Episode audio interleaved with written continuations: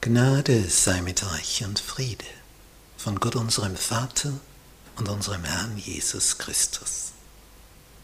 Wir betrachten das Thema, wie legen wir die Bibel aus?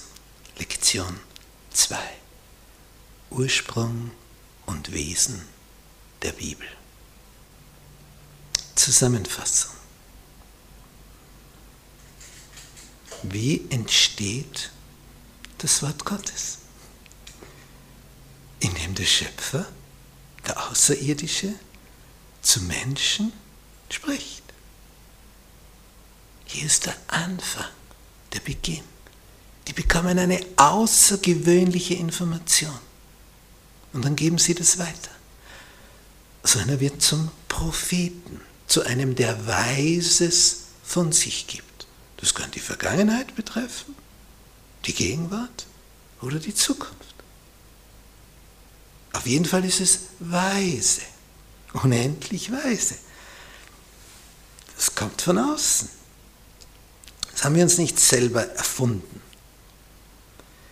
Darum die weisesten Gedanken, die es überhaupt gibt, finden wir im Worte Gottes. Nirgendwo sonst. Das ist das Höchste, das Kostbarste. An keiner Universität kannst du so viel Kostbarkeit erfahren so viel Weisheit. Ja, da gibt es alles Mögliche an Wissen und nach einer Weile stellst du fest, ach so, dieses Wissen ist eine Momentaufnahme. Und man verwechselt Wissen mit Wahrheit. Das Wissen, das, was jetzt gelehrt wird, ist momentaner Erkenntnisstand. Lies jetzt ein medizinisches Buch, das vor 70 Jahren geschrieben wurde. Das war damals neuester Stand der Wissenschaft. Und da stehen so manche Dinge drinnen, da kannst du jetzt nur mehr müde lächeln.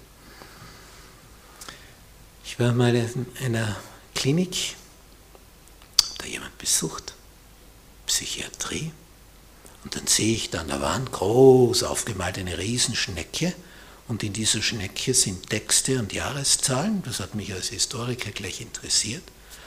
Und dann steht da eben der jeweilige Stand der Psychiatrie, welche Tabletten, Medikamente sie verschrieben hat, in welchem Jahr, 1957. Da meinte man noch dieses und jenes Mittel. Und 1962 hat man das verschrieben, mit diesen und jenen Wirkungen. Und 1966 in Klammer könnte man hinzufügen, so wie das hier gestanden ist, diese Idioten haben das und das verschrieben. Es war damals hochaktuell, momentaner Erkenntnisstand. Und man hat gemeint, tja, das, das ist es jetzt. Aber Jahre später greift man sich an den Kopf. Sagt, wie konnten die dieses Gift den Menschen in den Mund legen?